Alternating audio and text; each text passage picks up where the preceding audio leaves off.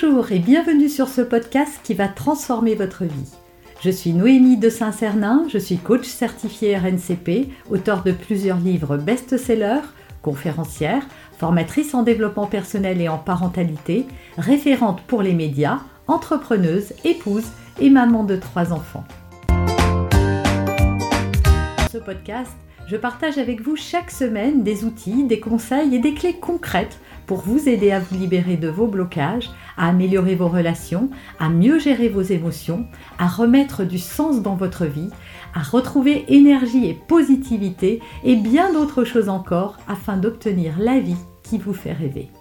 Alors vous êtes nombreux à me dire, euh, à être inquiets de voir la relation qu'ont vos enfants. C'est vrai qu'en tant que parents, bah, déjà on les aime, euh, on les aime tous, nos enfants, euh, de manière égale, différente mais égale. Et, c'est vraiment très douloureux pour un parent de voir que nos enfants ne s'entendent pas. C'est vrai que dans l'image idéale, bah, c'est la famille Ingalls, quoi. Voilà, papa, maman. bah oui, mais c'est la famille Ingalls. C'est un film et c'est pas la réalité. Alors déjà, ne ne portez pas de jugement trop hâtif, ne pensez pas en tout cas que cette situation est définitive. Vos enfants vont grandir et vont changer. Il arrive très très très souvent qu'il y ait beaucoup de rivalité quand les enfants sont petits. Euh, pour des tas de, raisons. Hein. Ça peut venir du fait bah, de l'aîné qui n'a pas accepté, et c'est même pas conscient chez lui, l'arrivée d'un deuxième ou d'un troisième, et qui donc en veut un petit peu à, cet autre d'être venu prendre euh, trop de place dans la famille, euh, une place qui était la sienne, où il était le premier, il avait le centre de l'attention, etc. Excusez-moi d'interrompre votre visionnage quelques instants juste pour vous demander quelque chose. Abonnez-vous, cliquez la cloche, c'est moment de le faire. À la fin de la vidéo, vous risquez d'oublier. Et je sais pas vous, mais moi, ça m'est arrivé souvent de voir quelqu'un, de ce qu'il fait. Et puis je passe à autre chose. Le temps passe, les semaines passent et j'oublie. En plus, en vous abonnant, vous allez être avisé de toutes mes futures Surtout si vous n'oubliez pas de cliquer la cloche. Allez, c'est bon, je vous laisse. Vous pouvez reprendre votre visionnage. Il y a aussi des rivalités qu'on se crée tout seul. Bah, je sais pas, on juge que l'autre a plus de capacité dans tel ou tel domaine, et du coup, ça fait euh, se sentir pas bien, ou en tout cas, ça dévalorise la personne. Et donc, au lieu de se remettre en cause elle-même, bah, elle va rejeter la faute. Voilà, si tu n'existais pas pour me montrer tous les jours à quel point toi tu es à l'aise là-dedans et pas moi, eh bien euh, je serais plus heureux. Voilà, c'est des histoires inconscientes qu'on se raconte et qui font que ça fait naître des rivalités. Et puis il y a des caractères euh, comme ça hein, qui, qui, qui, matchent pas hein, super bien ensemble tout de suite. Et euh, il y a aussi des tempéraments et enfin, il y a aussi ce qu'on a transmis, nous, en tant que parents. Quelle est l'image du couple que l'on est pour nos enfants? Parce que si vous, dans votre couple, vous êtes très en conflit, euh, très en rivalité, si vous vous disputez beaucoup avec votre partenaire, eh bien vos enfants ne font qu'être le miroir de ce que vous leur avez montré d'une relation. Donc là, il y a vraiment là la remise en question, elle est à vous. Mais dans tous les cas de figure, quoi qu'il arrive, vraiment faites un petit pas de côté, prenez de la distance et ne vous dites pas que ça c'est définitif et surtout que l'autre déteste l'autre. Euh, détester, c'est peut-être un peu trop fort comme mot. Peut-être que pour l'instant, ils ne s'entendent pas, ils ne s'accordent pas.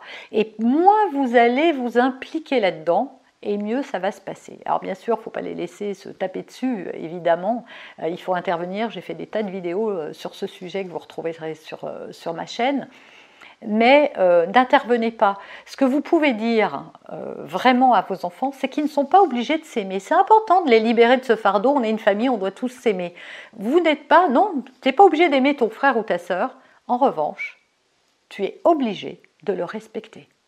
Ça, c'est important. Voilà, transmettez vos valeurs. Mais si tu l'aimes pas, tu l'aimes pas. Tu n'es pas obligé de l'aimer. Parce que moi, je vous le dis, évidemment, qu'on aime son frère ou sa sœur, c'est pas parce qu'on est fâché avec lui ou qu'on lui dit des horreurs. Et vous devez le voir. Hein.